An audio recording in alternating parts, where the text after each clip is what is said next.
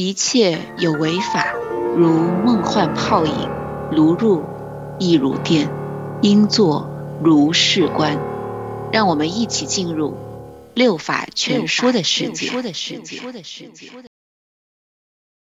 到了七十年代、八十年代开始到二十一世纪初，基本上整个美国的社会啊、法律的发展，就刚刚变得跟袁姐刚才讲的，其实对于基于同意的成年人的这种色情也好、淫秽也好，政府基本上已经不管了。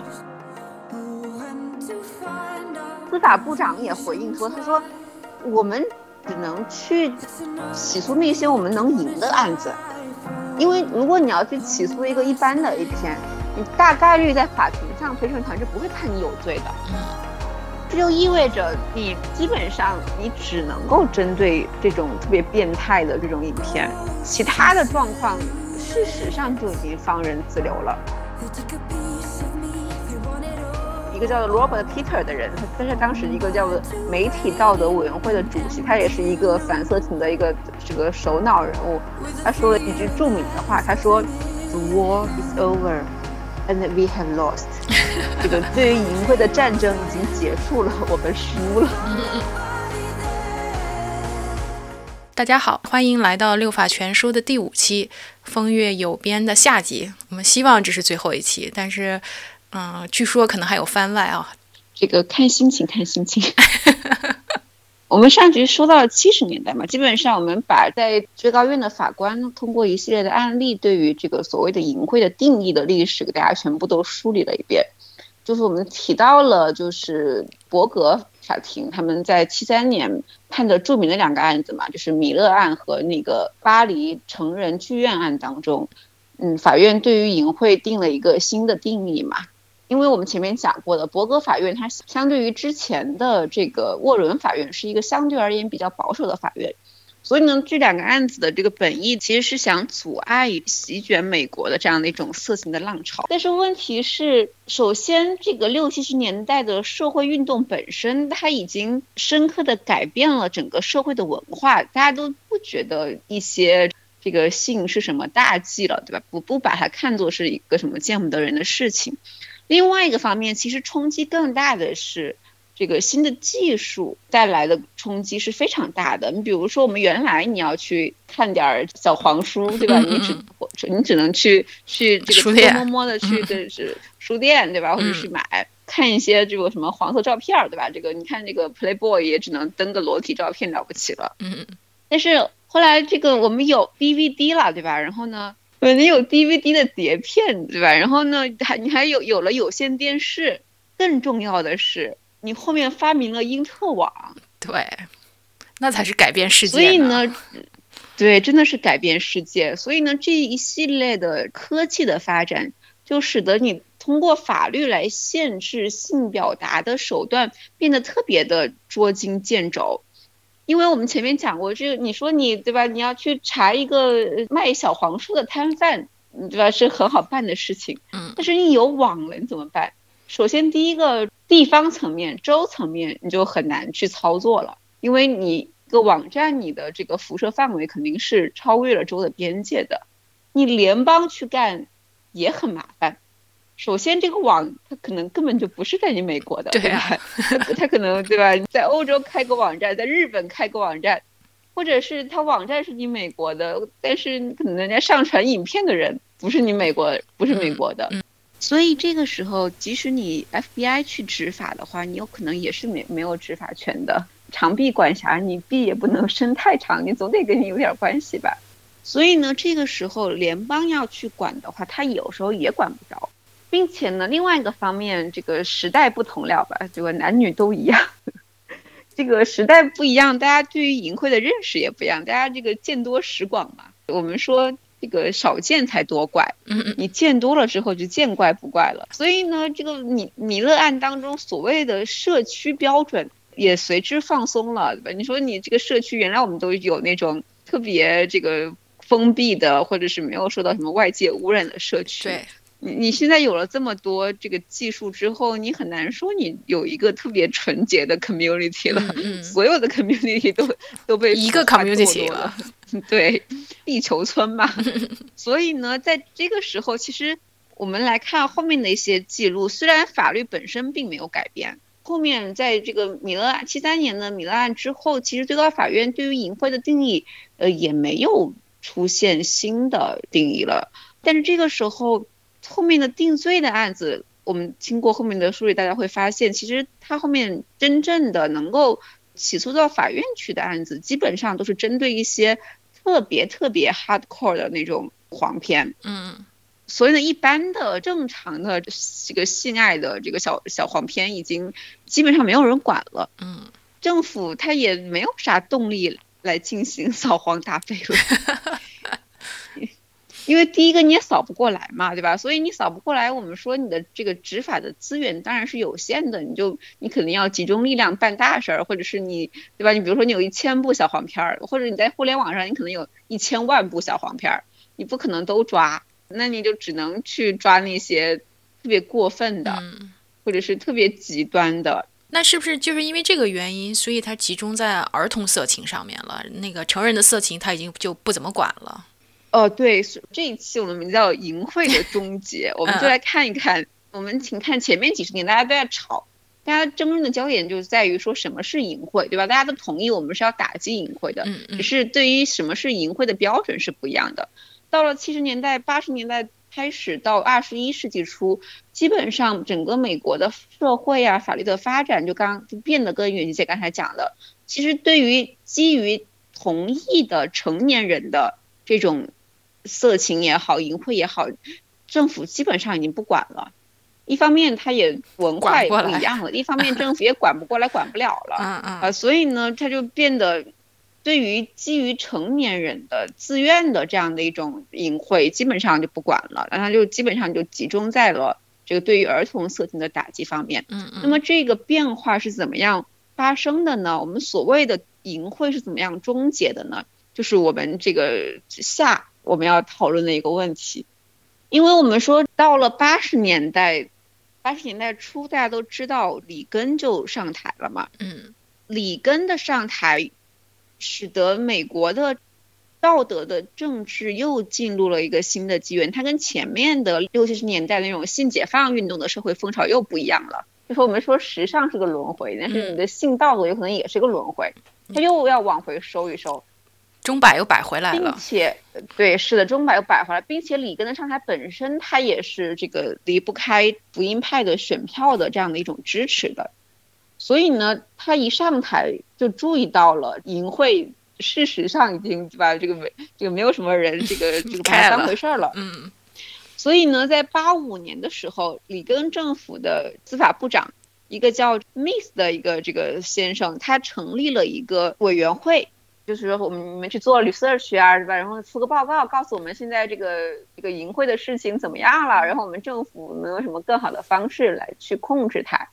到了第二年，八六年六月份的时候，这个委员会呢就出了个报告，然后呢，这个报告就指出说，从一九七零年代以来，整个的这个世界科技改变世界，对吧？这个随着这个传播技术的发展。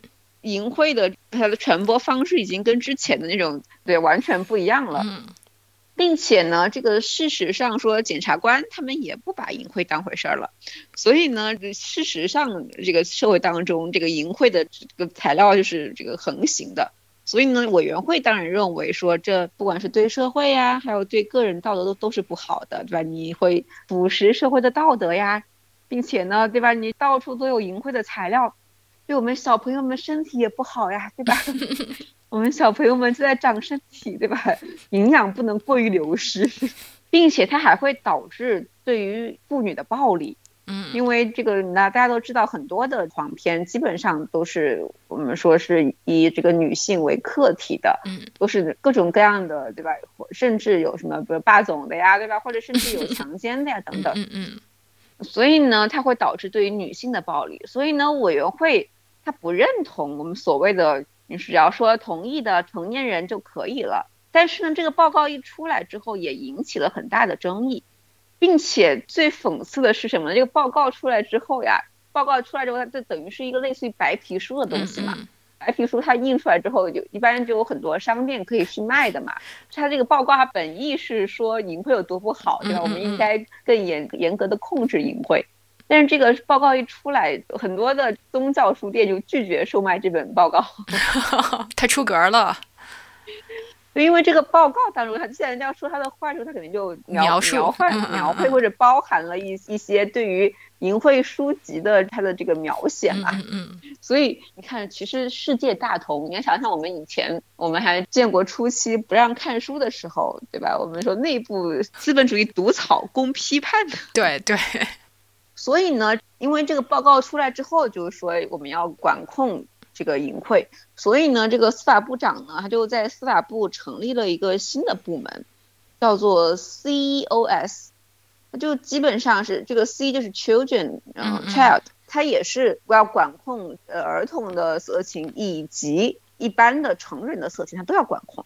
哦，所以呢，它这个部门呃成立就意味着它就是说我们要成立一个儿童和淫秽的管控的新的这个打击部门，联邦要投入更多的力量来打击淫秽。所以呢，从八六年到九二年，基本上就是呃里根和老布什的任期。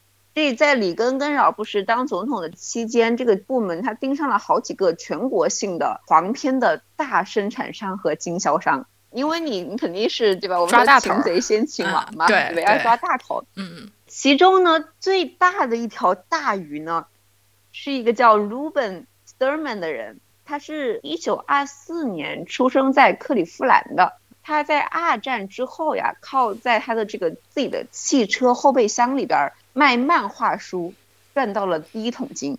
，OK，但是那个漫画书不是黄色漫画书，就正常的漫画书，嗯它只是没有没有一个这个店铺而已，等于是在自己家后备箱摆地摊儿的嘛。嗯在一九五十年代后期呢，他的这个漫画书生意就已经发展到很蓬勃了。他的这个漫画书店已经开到了横跨八个城市的连锁书店。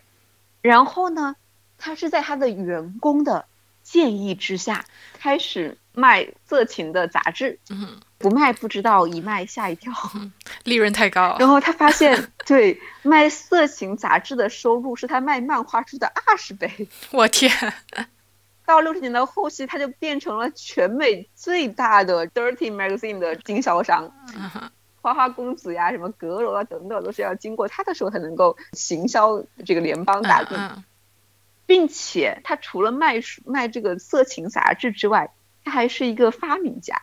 他对于这个色情产业的发展最大的一个贡献，是他发明了一个工具，叫做 The Peepbox，就是一个小隔间，类似于一个像长得像电话亭的东西嘛。嗯然后呢，你可以往这个电话亭里面投币，你就可以获得一个私密的看小电影的这样的一个空间。然后这个发明立马取得了巨大的成功，啊，这个他就把这这个各种各样的这个小隔间投放到这个成人书店呀和这个性用品商店里边儿，这个小隔间遍布全美，几乎每个城市都有。据估计，他这个发明到了七十年代之后，给他带来了两个 billion 美元的收益。哇，那个时候两个 billion 好多钱呢。对，是的，并且呢，它基本上放的是什么呢？放的就是那种，呃，七到八分钟的这种小电影，但是也不是纯 A 片，它就是一些这个穿着很清凉的或者是裸体的这个女人在里边儿这个搔首弄姿或者做一些这种诱惑性的动作，并且他他这个时间也是控制的很好的，他就是他基本上就是给你 hand drop 用的。对，然后呢，所以它这个它所有的小隔间的一个最大的这个特点就是里边给你提供了充足的 T 恤。必须是常备品。这个就我给大家推荐一个一个美剧哦，这个美剧里面其实拍了这个情节的，这个美剧叫《堕落街传奇》，它也就是拍了大概六七十年代、八十年代在纽约的有一条这种类似于红灯区的这个兴衰。那最开始那条街是个红灯区嘛，就有很多站街女嘛，嗯然后呢，有头脑的站街女，就比如说自己要去当劳鸨呀，或者有一些站街女更有头脑，她们看出了，对吧？你站街是没有什么这个，第一它是个青春饭，第二这个时候就已经有了很多 DVD 了，就是去拍这个情色录影带，所以就有一个特别有头脑战电影就开始去自己去拍录像带了。然后呢，他慢慢从一个演员发展到自己当了一个制片人，然后他就开始拍很多女性向的 A 片。哦，OK。那里面还有一个就是开酒吧的一个这个男主角吧，他是开本来是开酒吧的，但是呢，后来这个酒吧的他就他也这个慢慢的进入到了色情产业。当然，你要到到这这个色情业肯定是跟这个黑帮呀什么的都是联系的非常紧密的嘛。嗯。啊，所以它也是一个就是色情加暴力的一个这个电影，但是它不是纯粹的爽片，它还是色调还是挺悲凉的，就是一个。一个这样的一个红灯区，怎么样从兴衰到衰落等等，嗯，转型其实对吧？这个对技术的发展也给他们带来了很大的影响。这个首先第一个有了录像带之后，大家都不怎么去找这个小姐了，因为你找小姐毕竟还是有风险的，对吧？对，这个又又扯远了。如果大家有兴趣的话，可以找来看一看。然后呢，到了七四年的时候呢，这个德尔曼先生呢，他就意识到了。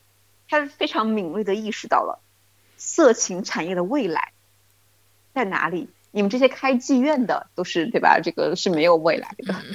色情产业的未来在于录像带，因为你以前想看黄片对吧？你这个你只能比如说去那个这个成人剧院对吧？嗯。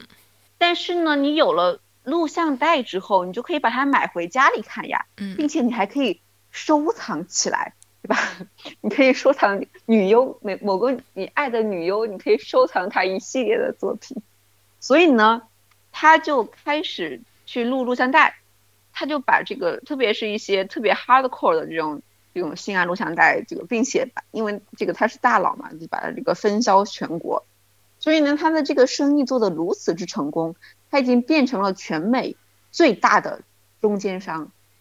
就是比如说别人的其他的独立的这个成人产品的这个制片人，录完了这个录像带都要通过他来分销他们的录像带，嗯，然后呢，其他那些卖录像带的书店也要通过它才能够取得最新的、最劲爆的这个产品，垄断。所以，对它它就是最大的赚差价的中间商。嗯，所以呢，它它一直以来。这个你看这么大一条鱼，它不可能联邦没有盯它嘛，对吧？嗯。其实它一直以来都受到联邦的这个淫秽的指控，但是它每一次都没有被定罪。有一次他甚至还起诉了一个，就是去盯梢他的 FBI 的探员，侵犯他的 骚扰自由权。对，是的，并且呢，他自己对吧？他坚持认为说，人民。是有宪法的权利阅读和观观看任何他们想要看的任何东西的，这是我们的宪法权，这是我们的自由嘛？我们宪法上的自由，你政府没有权管我们。既然如果这项权利是一个宪法自由，我们说所有的权利，这个你不能是一纸空谈，你必须要保障，对不对？如果你没有保障的权利，都是都都都是没法得到实现的。所以，既然这是一个权利，那么他就有。卖这项东西给那些想看的人的权利，如果没有他卖，这些权利就无法得到实现。你去哪里看呢？没有买卖就没有杀害，没有买卖就没有伤害。对，同样没有买卖，你也无法实现你想想看小黄片的权利。嗯嗯，它形式也很缜密，所以一直这个联邦 FBI 一直没有找到定他罪的办法。所以呢，后来司法部使出了杀手锏，你猜是什么？教育执法。不是，查他的账。哦，对对对，这个 FBI 最擅长干的事情，对吧？你抓毒贩也抓不着，你不管抓什么人抓不着。这个没有证据的话，查你的税。嗯。所以就说，在不是都市传说嘛，对吧？这美国人对吧？这个所有的毒贩都是要合法交税的。嗯。所以呢，司法部就去查他的税了。他终于查到了他在。八九年的有这那年的这个税是有问题的，所以呢，他就享受了大毒枭的待遇，偷由于偷税漏税，被判了十年监禁，然后呢，罚了这个超过两百万美金的这个罚款，然后呢，他九七年的时候呢，是以七十三岁的高龄死在了狱中，但是呢，大家都知道，我们通常觉得好像，哎，你看我们禁毒也是，对吧？抓毒枭，你要扫黄也是抓最大的中间商。但是大家知道，现实并不会因为你抓了个坤沙，就他就没有毒了。对，有些时候反而大毒枭死了之后，市场更混乱。所以呢，他被抓以后，整个的这个色情产业发展的越来越繁荣。然后呢，还有另外一起这个新成立的这个部门，他们做的另外一起这个案子，他们另外一个的胜利，是关于在明尼苏达州的一一家成人的书店和他的这个老板，他们老老板是一家，就是他呃是夫妻两个人，就叫 Alexandra。然后呢，根据他们这个机构的说法呀，说这个他们这家人呀，他们两夫妻。垄断了明尼苏达州的非法的色情产业长达数十年，他们这个人被称为人民公敌 Number One，Public Enemy Number One。然后说他就是说说他是一个妄图腐化堕落大家的 Dirty Old Man。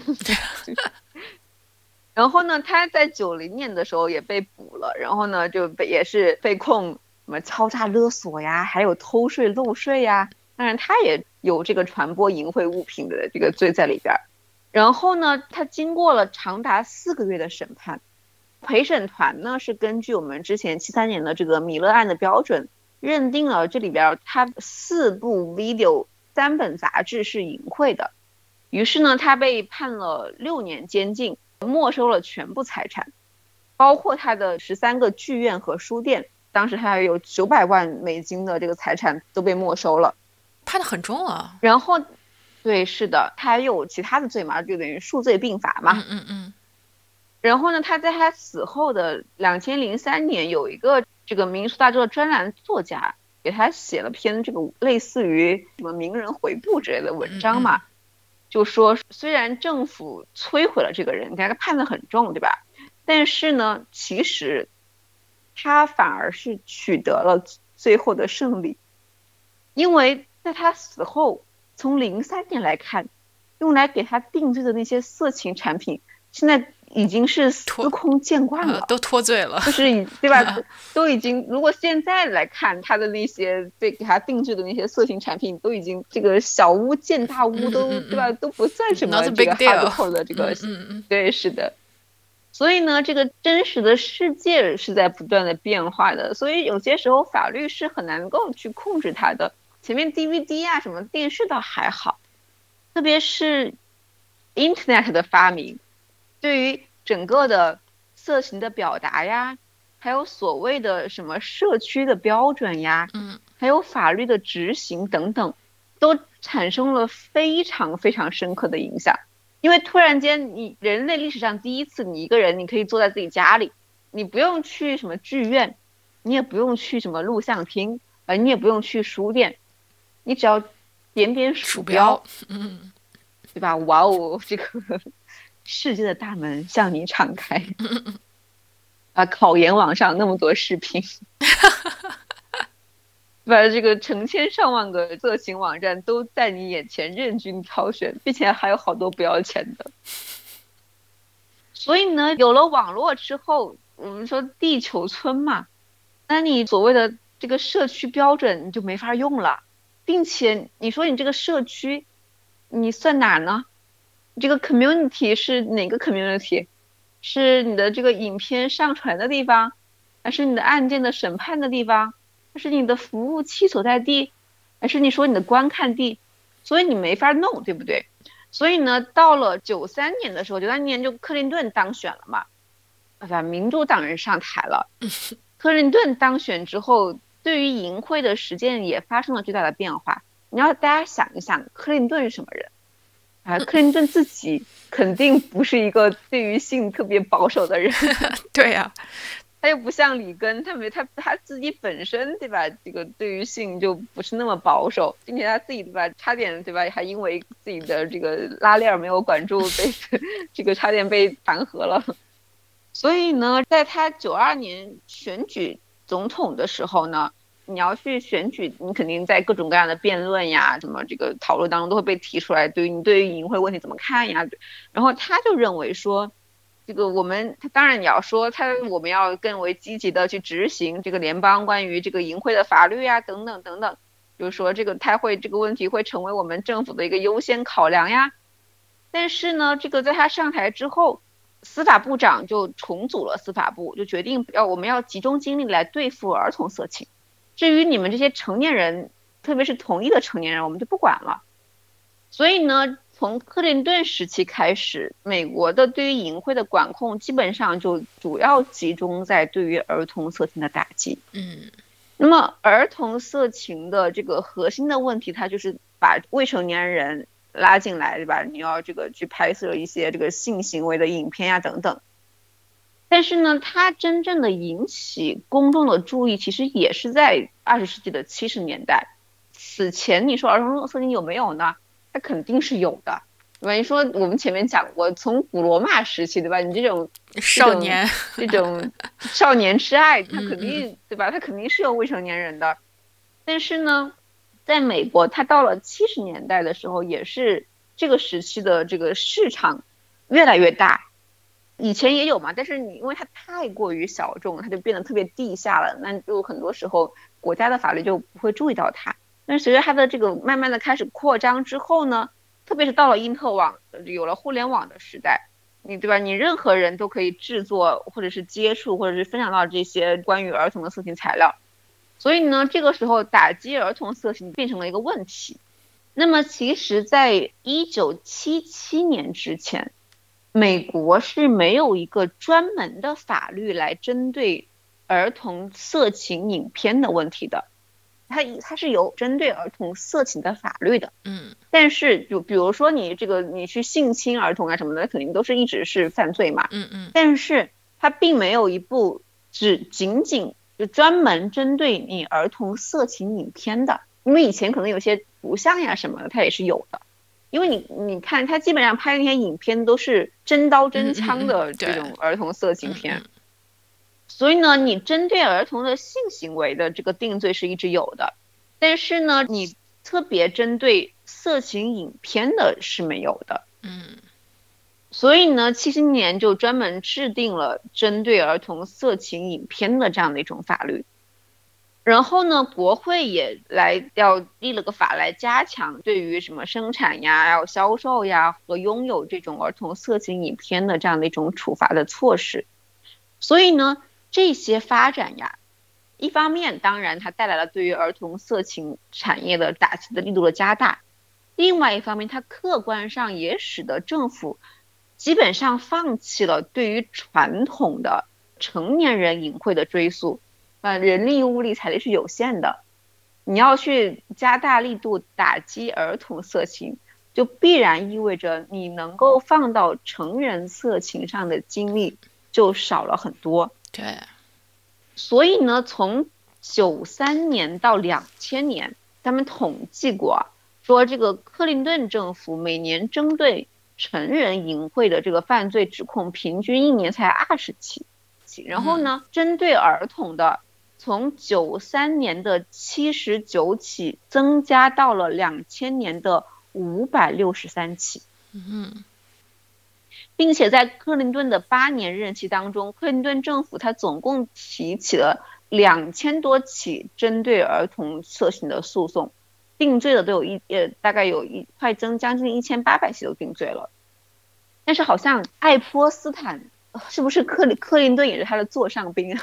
是啊，有有他们一起什么照片儿什么是有的，对，去他那个岛上一个私人飞机的照片儿，嗯。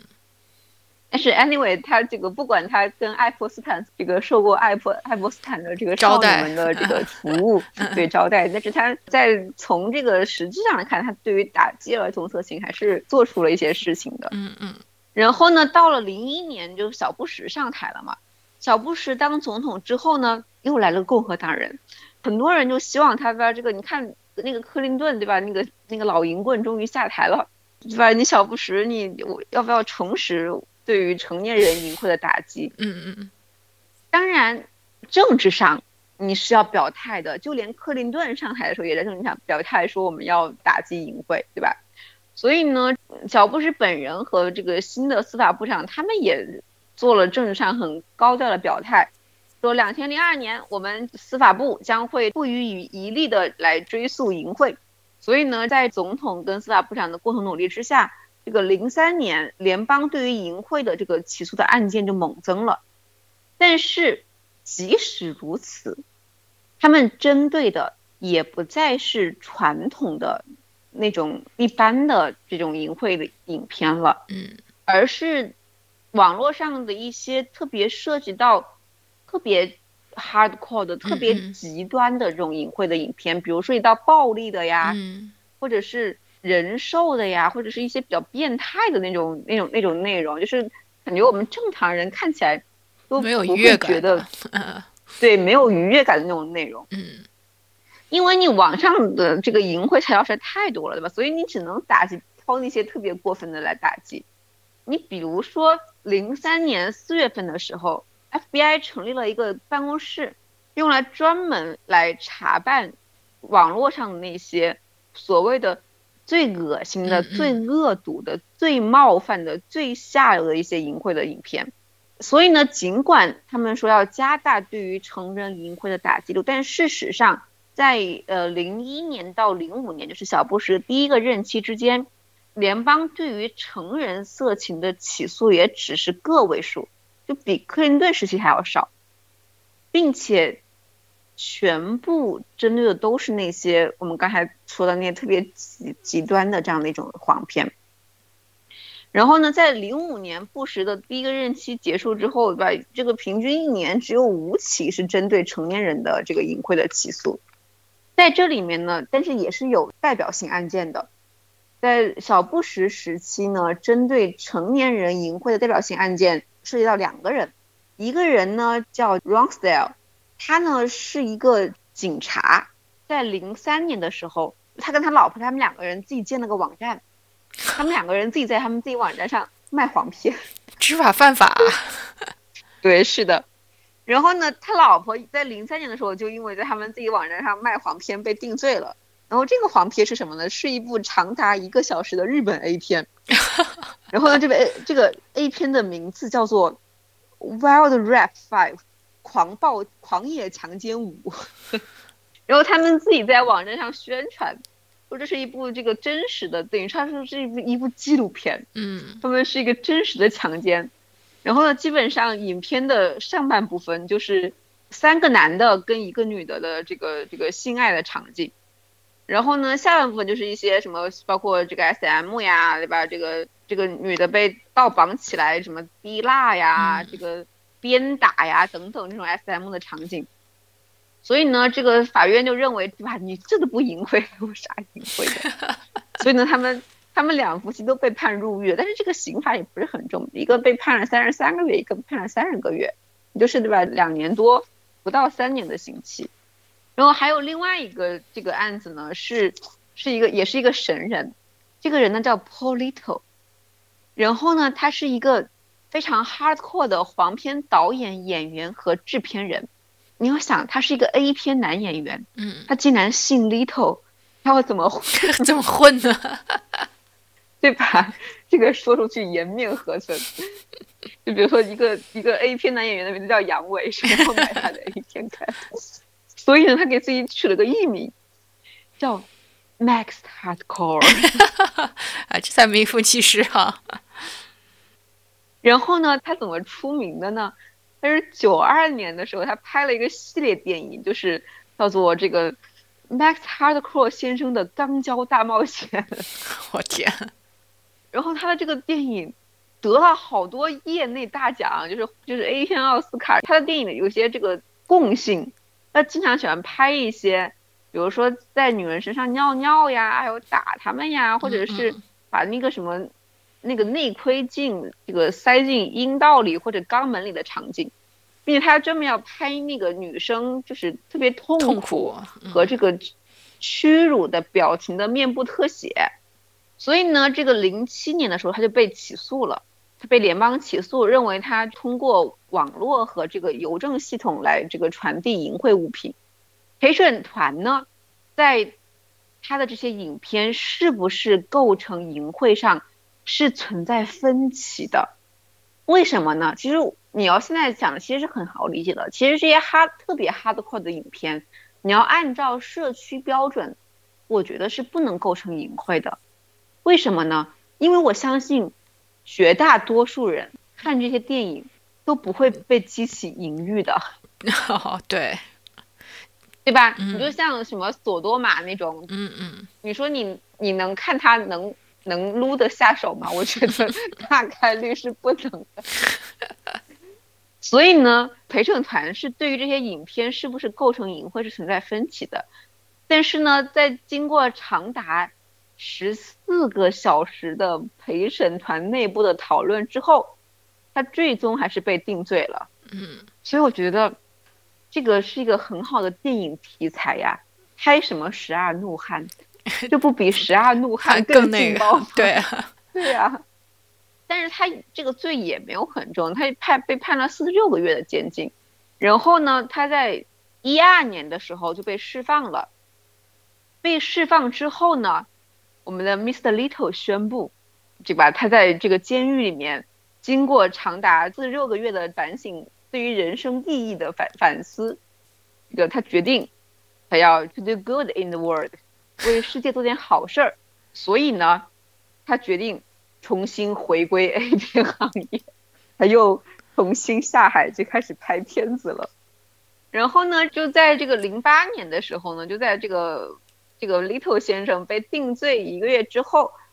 新的司法部长，一个叫 Michelle 的人，他到参议院去作证嘛，然后就有很多参议员就这个去质询他，特别是有一个参议员是一个长期的这个反淫秽的这个参议员，他就认为说，你们现在司法部把这个对于淫秽的追诉，你们打击范围太窄了。虽然这种严重变态的影片你们是会打击，但是呢。大多数片子都不是这种片子嘛，对吧？这种片子其实也是很小众的。对。所以呢，你这种片，你这种打击对于淫秽产整个这个产业的影响是很小的。嗯。对。绝大多数 A 片还是人民群众喜闻乐见的嘛，对不对？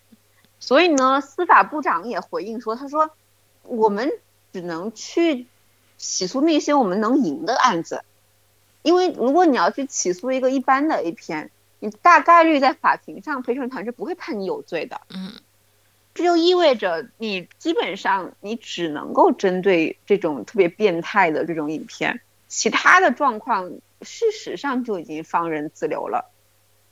所以基本上在不实时期，他所有的追诉的承认淫秽，基本上都是这些特别变态的，比如说男的往女人嘴里尿尿呀，还有说过要逼女的吃自己的排泄物呀，嗯，还有什么跟马做爱呀。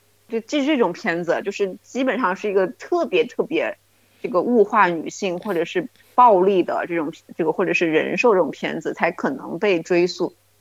所以呢，如果你政府要这个案件你想赢，你就只能够去针对那些最严重、最极端的这样的一种淫秽影片，因为你把，你的检察资源呀、司法资源呀都是有限的，并且对吧，我们前面讲过，时代不同了，你技术也不同了。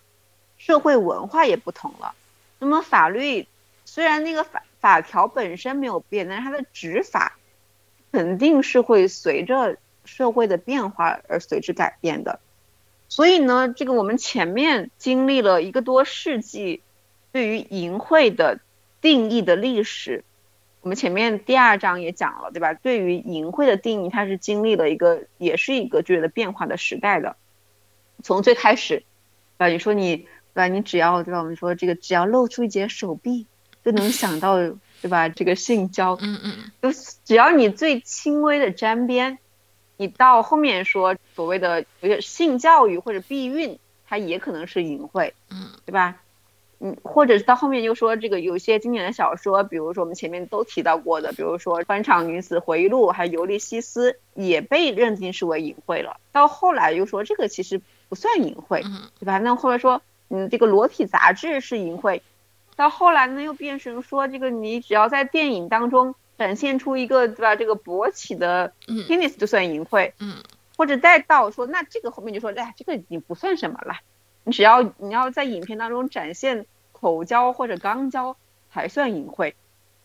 到了二十一世纪，口交、肛交也不算什么了 你必须有什么 SM 殴打呀，对吧？虐待呀，逼人家吃便便 这种才能算淫秽了。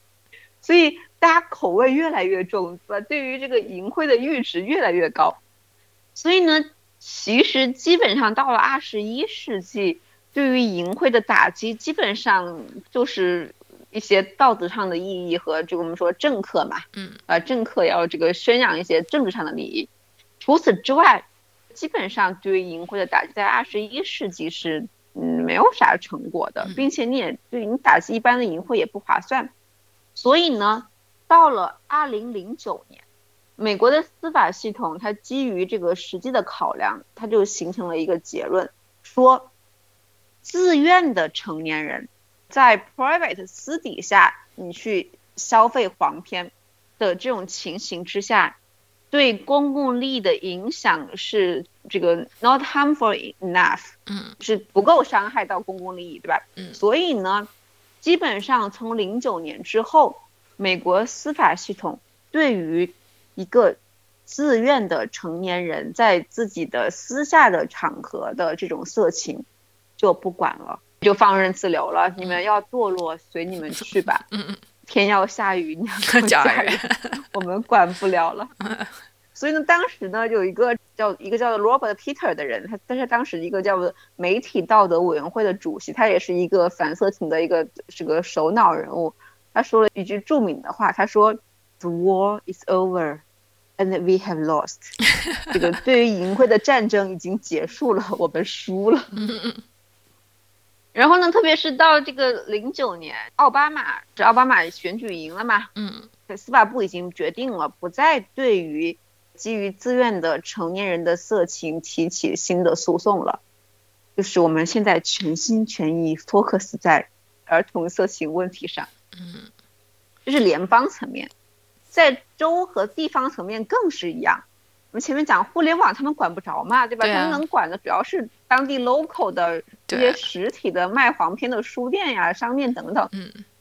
所以呢，这个基本上地方上还存在对于淫秽的起诉的几个州，也基本上集中在几个比较保守的州，比如说阿拉巴马呀，这个堪萨斯呀，这个路易斯安那、密苏里，还有德州。其他的州基本上也没有对于地方上的州层面对于淫秽的起诉的了，而且呢，这些也主要针对就是儿童色情或者是这个把淫秽物品物品卖给未成年人的，对于这个自愿的成年人也基本上不追溯了。所以呢，这个现在我们的挑战已经不再是你怎么样去禁止成人的色情、成人的淫秽了，而是对吧？我们如何和这个？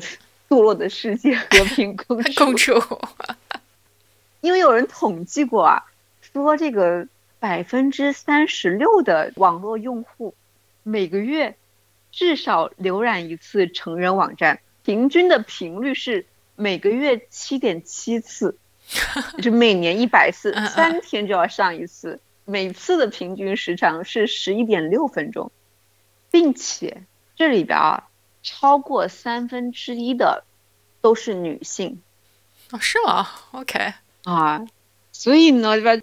确实是时代不同了。我们也不仅仅是只磕 CP，我们也需要跟 hardcore 的 CP，并且去统计最爱上成人网站的，就是都是那些宗教上最保守的人。嗯。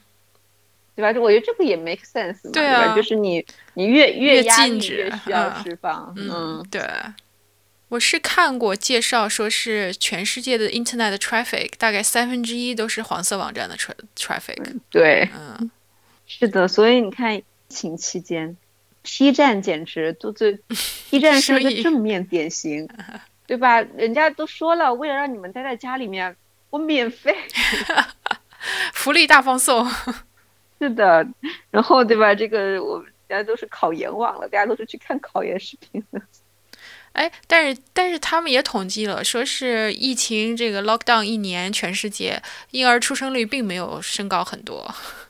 因为首先你婴儿出生率不升高，并不意味着你做爱的频率没有升高，这两 者之间没有对吧？没有因果关系。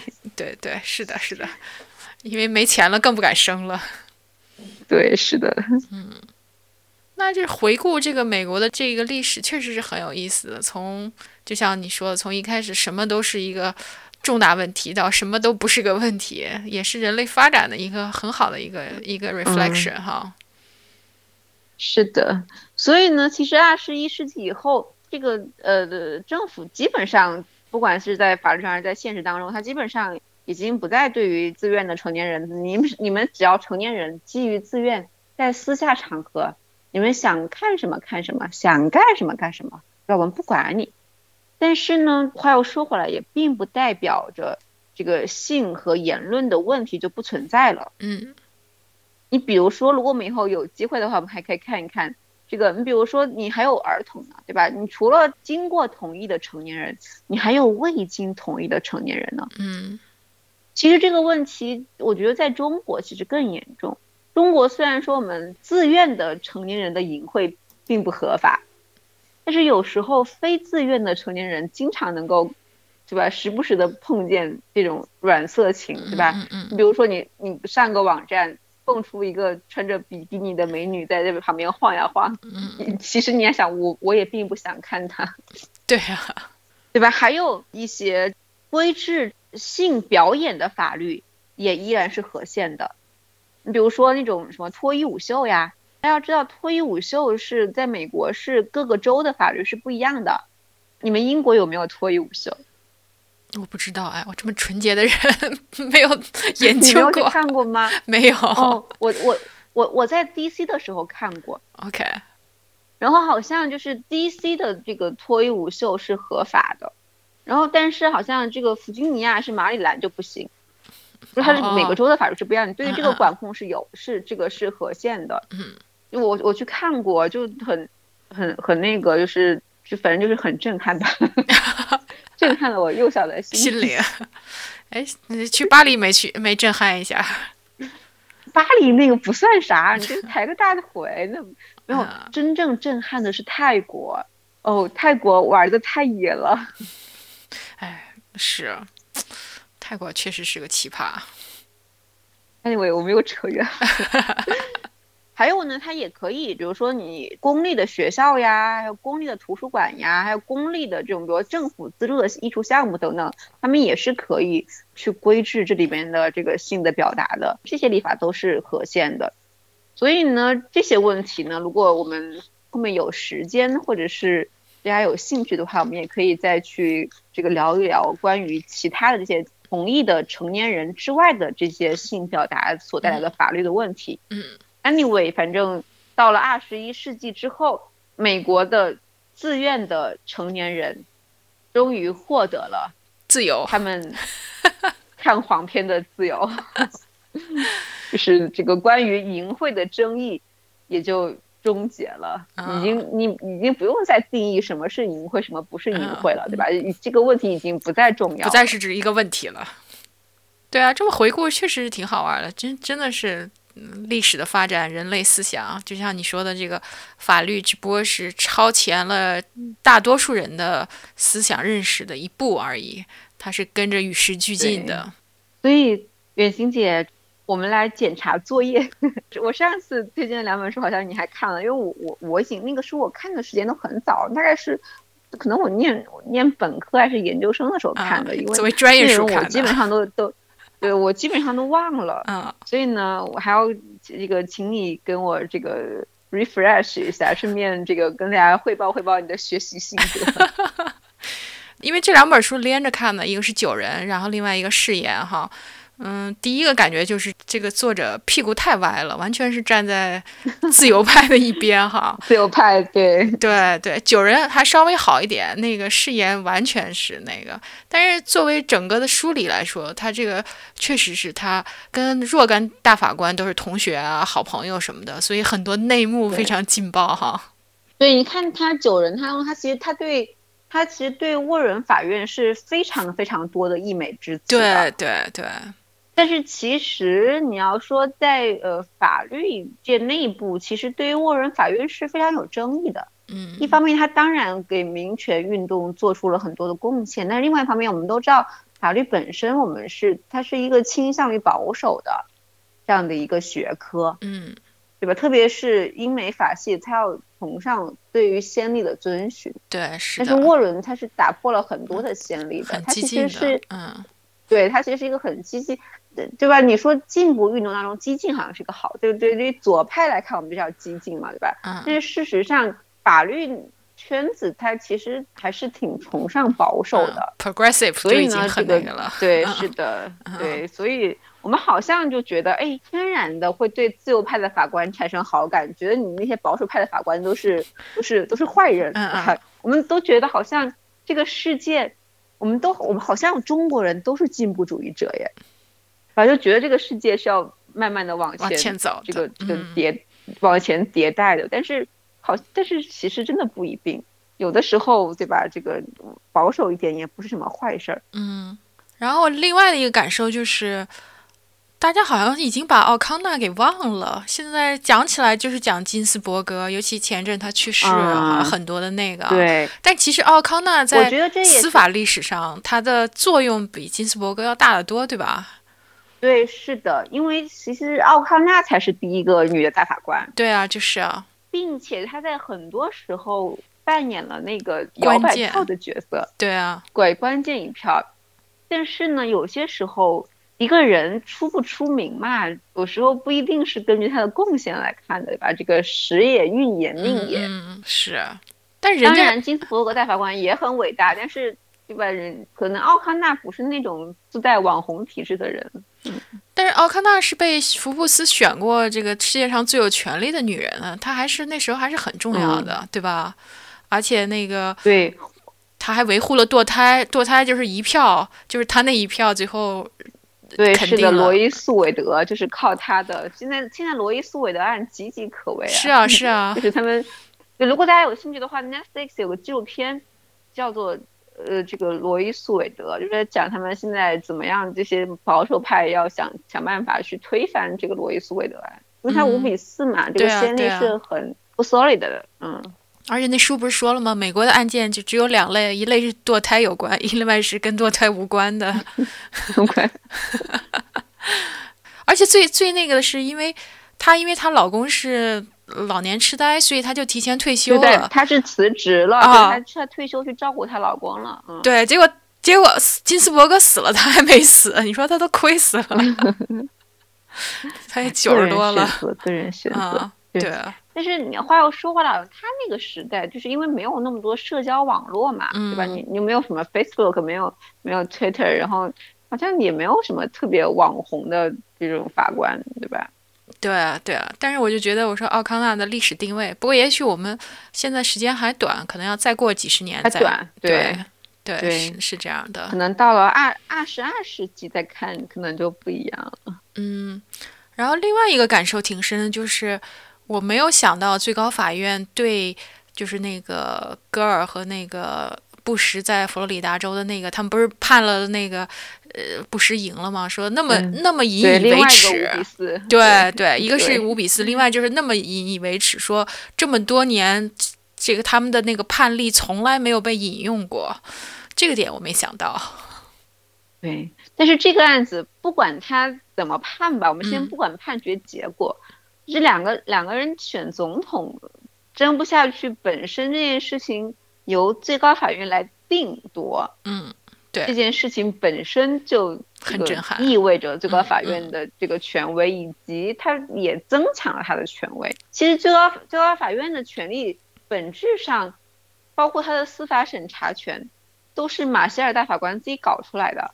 呃，这个美国宪法里边没有任何一句话说你们最高法院可以搞司法审查，对啊，啊，对吧？所以呢，结果他们的权威都是通过一步一步的这个判例累积起来的。嗯，所以呢，这件事情本身也是对最高法院权威的一个肯定和和它的这个增强。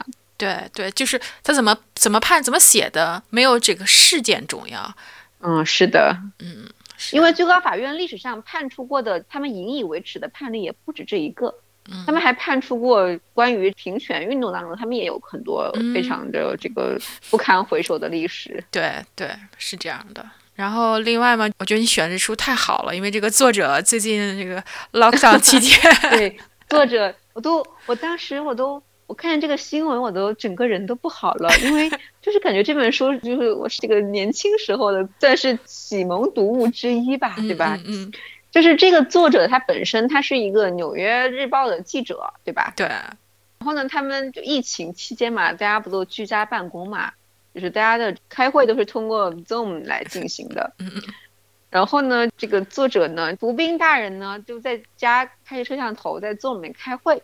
然后呢，这个他说完话之后呢，就他可能以为他把摄像头关了吧，但是他其实没有关，他可能觉得会议太无聊。像我们开会无聊嘛，比如说在纸上是吧，写写画画，嗯，但你在家里嘛，也没人看着你，所以呢，他就这个在家会开的无聊了，突发奇想给自己来了一发，然后就直播给了所有这个在开会的这个座里面的人。对，我估计其他人也是一脸懵，都呆了，没想到大早上的口味需要这么重吗？对啊，而且他又不是啊血气方刚的啊，那那你这个就是对于我们老年中老年人这个，你要想没有，这是一个很重要的问题，就是现在中国艾滋病的发病率蹿升最快的是老年人。对对是是，嗯嗯，对吧？所以呢，不能因为人家年纪大就认为人家没有性欲，不是大到大早上开会。他我觉得他可能就是无聊了吧，对吧？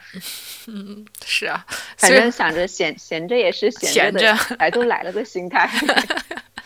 对啊，所以我就说你选这个啊，因为他这个新闻跟咱这题目特扣题。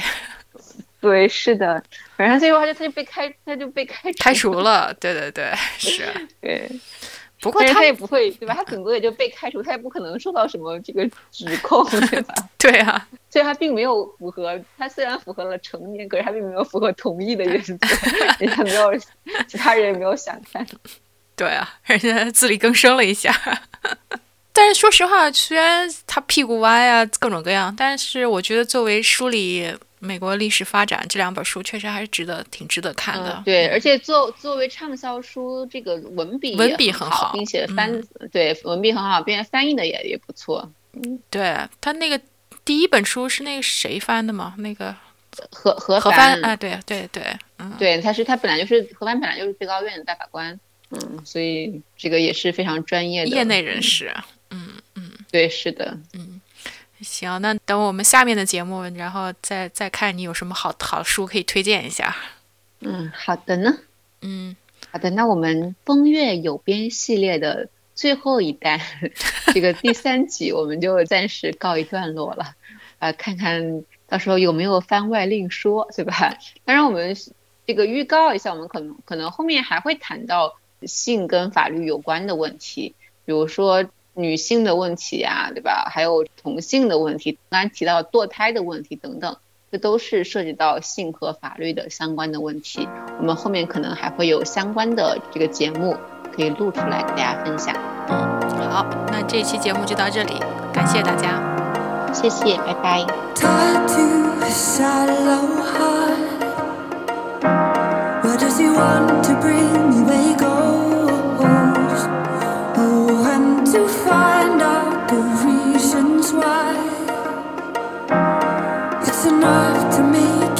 Try for one last night.